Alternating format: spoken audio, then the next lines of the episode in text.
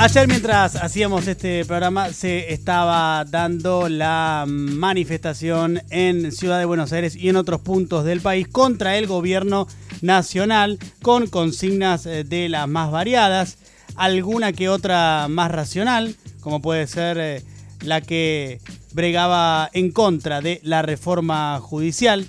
Algunas también podríamos denominar racionales, pero mucho más etéreas eh, como aquellas que señalan contra la impunidad, a favor de la República y las instituciones, que ya es medio como algo bastante lupeado que podemos ver en estas marchas. Eh, y repito, algo muy etéreo, ¿no? Porque en definitiva no queda muy en claro nunca qué es eso de estar a favor de la República y de las eh, instituciones. Em, por otro lado, había otras que son ya muy difíciles de traducir en algo concreto, en alguna política pública, por ejemplo, que es la que reza, lo voy a sintetizar así, pero era algo muy, pero muy escuchado en el día de ayer y no de manera aislada, sino que a quien le ponían un micrófono casi que decía esto, que eh, es eh, Chorros, eh, Cuba, Venezuela, que también es un clásico ¿no? de estas manifestaciones. Chorros, Cuba, Venezuela está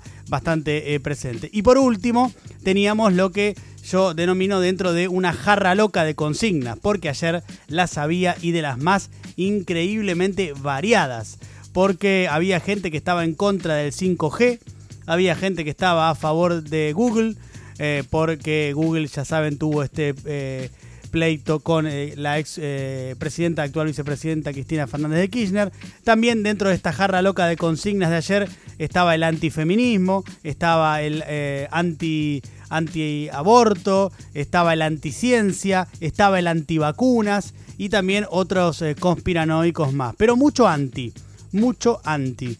había también en el día de ayer. Y creo que tiene sentido esto de que más allá de que eh, había consignas más racionales y otras completamente disparatadas, hay un punto común, hay un punto de unión entre todas estas consignas y es eh, un sentimiento. Y el sentimiento que se manifestó en el día de ayer es el del antiperonismo. Me agregaría, eh, o agregaría también que en un alto componente de los asistentes de ayer hay también eh, bastante antisindicalismo, pero eh, eso lo dejaremos para otro momento. Les diría que el sentimiento común es el eh, antiperonismo, muy, pero muy exacerbado en un sector que está muy radicalizado, que es el sector que ayer convocó y asistió a la manifestación en distintos puntos del país, con algunas cuestiones que eh, está claro, me parece que están muy mal, como por ejemplo el de manifestarse en la puerta de la vicepresidenta, de la casa de la vicepresidenta Cristina Fernández de Kirchner, y digo que me parece muy mal porque eh, a favor siempre de cualquier tipo de manifestación, Hago una aclaración, pongo en pie de página. Mi crítica a la manifestación de ayer es que la realizaron en una pandemia. Lo sigo insistiendo. Me parece mal, me parece cualquiera y me parece muy poco, eh, muy poco eh, afecto o apego hacia los demás. Haber concurrido y convocado a una manifestación en el día de ayer. Si estabas adentro del auto, bueno, vaya y pase, pero todos los que estaban afuera, eh, claramente no. Pero decía que la manifestación también en la casa de la vicepresidenta me parece que está mal, porque hoy es en la casa de la vicepresidenta, pero mañana puede ser en la casa de cualquier otro. Es decir, se trata ya de una cuestión de escrache. Por otro lado, las elecciones fueron hace muy poco tiempo. Eh, entonces me parece que hay que tener un poco más de paciencia y eh, el escrache dejarlo para para, para nunca, ¿no? El scratch es algo que hay que dejarlo para nunca.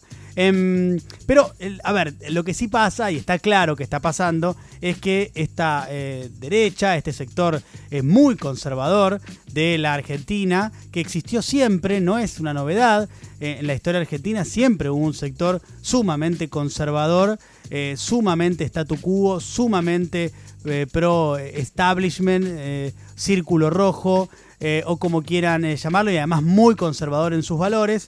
Eh, la diferencia es que ahora la única novedad es que este sector hace ya un año le encontró un particular gustito a las calles, cosa que está bien, a mí me gusta que eh, la gente se manifieste y que entienda el espacio público como un lugar de expresión. Pero bueno, encontraron hace poco este canal de expresividad que es la calle y ahora lo están haciendo de manera bastante insistente, permanente, muy intensa eh, y además eh, con em, la cuestión de que lo hacen muy seguido. Pero bueno, lo descubrieron hace poco y está bien.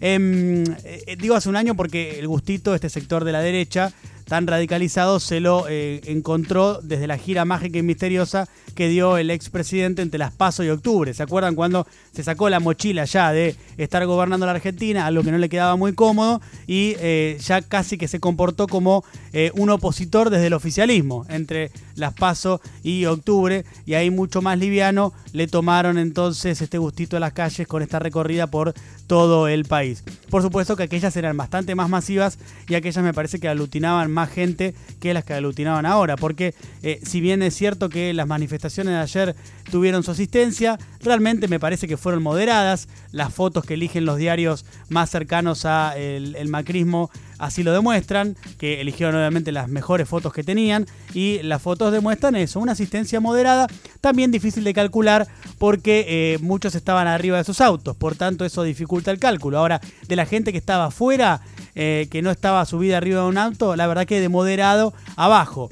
Pero bueno, lo que pasa también es que tiene una eh, amplificación eh, desmesurada por parte de algunos medios. Me refiero particular a el Diario de la Nación y al grupo Clarín que están muy alineados muy alineados en contra del gobierno, muy en contra, muy opositores al gobierno a ocho meses de que haya asumido y además eh, convocando activamente a la manifestación del día de ayer, tomando partido claramente eh, y además hablándole también a su audiencia, ¿no? Me parece que su audiencia la de tanto la del Diario de la Nación como la del Grupo Clarín están bastante radicalizadas. Me refiero en términos generales, porque por ejemplo yo pago el servicio de la Nación, o sea que leo el Diario de la Nación, pero me refiero a su núcleo duro, ¿no? A eso también le están hablando. Entonces tienen una gran consonancia estos, estos medios con el ala más dura de Juntos por el Cambio, con Mauricio Macri, con Patricia Bullrich, con este sector tan fanatizado que se vio expresándose en la calle en el día de ayer con, consignas muy confusas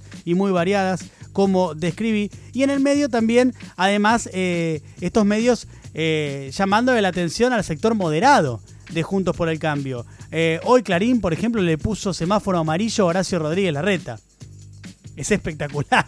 Para mí se lo tendrían que haber puesto y el rojo a Patricia Bullrich por convocar y asistir a una marcha en el medio de la pandemia, pero no. Eligieron ponérselo a Horacio Rodríguez Larreta.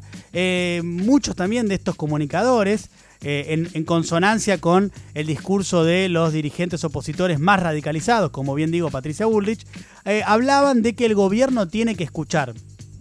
Primero dicen esto porque hacen un ejercicio bastante milagroso de identificar a un sector radicalizado y que claramente es opositor, porque el que marchó ayer es opositor, muy opositor al gobierno, y además sí está identificado con Juntos por el Cambio, sí que lo está. Es mentira eso de que algunos dirigentes dicen no, eh, excede a Juntos por el Cambio. No, no excede a Juntos por el Cambio. Es el ala más radicalizada de Juntos por el Cambio. Y em, decían entonces esto de que el gobierno tiene que escuchar varios analistas, varios también eh, dirigentes obviamente de este sector. Y la pregunta sería ¿por qué? ¿Por qué tiene que eh, identificarse como se identifica a este sector con todos los habitantes de la República Argentina?